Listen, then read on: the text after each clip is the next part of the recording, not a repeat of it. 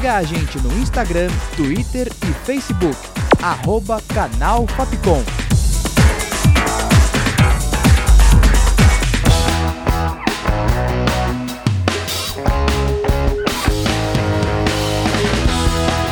Rádio Fapcom. O som da comunicação.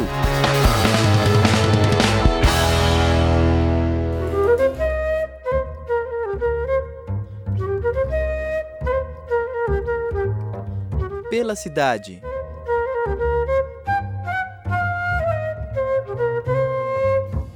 Olá, ouvinte. Eu sou a Júlia Lira e começa agora mais um episódio do Pela Cidade. Um bairro que bate recordes na América Latina. Hoje vamos explorar a Vila Formosa.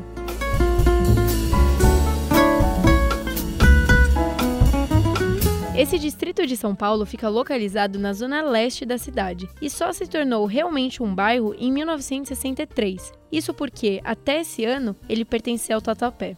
Em 1885, a área era da família dos Casa Grande. O sítio deles foi o primeiro grande marco da região. Foi somente em 1920 que a área foi loteada pela Companhia Melhoramento do Brás e recebeu o nome Formosa. Formosa veio em homenagem ao antigo nome da cidade litorânea de São Paulo, Ilha Bela. No começo era um espaço todo de terra batida e a Rua 1, atual Eduardo Cotting, era a única do bairro. Quando começou a ser loteada, a ideia original era um projeto de alto padrão, porém a instalação de um aterro sanitário bem naquela região atrasou o processo. Até 1950, esse lixão atrapalhou o desenvolvimento do local e incomodava os moradores. Essa região hoje se transformou no bairro Jardim Anália Franco, que faz divisa com a Vila Formosa.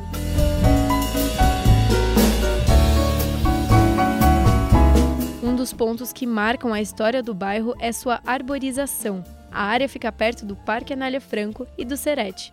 O Centro Esportivo do Trabalhador, Serete, possui a maior piscina pública da América Latina. Outro recorde do bairro é o Cemitério da Vila Formosa, construído em 1949. Ele ocupa uma área de pouco mais de 760 mil metros quadrados, também o maior da América Latina. A paróquia Nossa Senhora do Sagrado Coração, considerada padroeira do bairro, foi criada em novembro de 1939. Mas foi só em 1945 que a igreja começou a ser erguida e, depois de uns cinco anos, foi inaugurada. No coração do bairro você ainda encontra o Mercado Municipal da Vila Formosa. O famoso mercadão da região abriu suas portas em janeiro de 1971. Além de hortifruti, açougue e laticínios, o lugar conta com bares, que resultam em um ponto de encontro do bairro.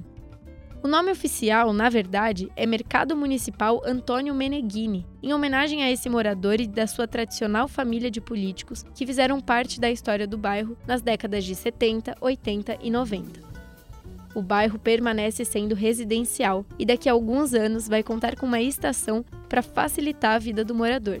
A construção da estação Vila Formosa, que vai fazer parte da linha 2 verde, foi iniciada em 2022 com previsão de inauguração em 2026.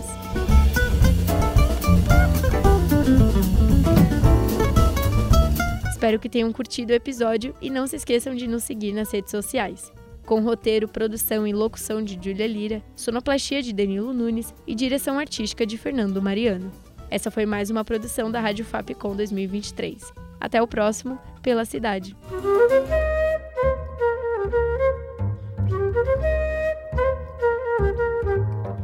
Pela cidade.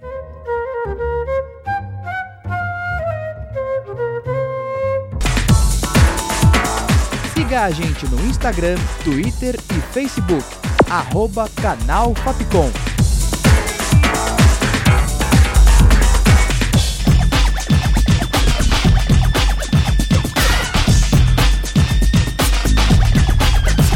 Rádio Fapcom. O som da comunicação.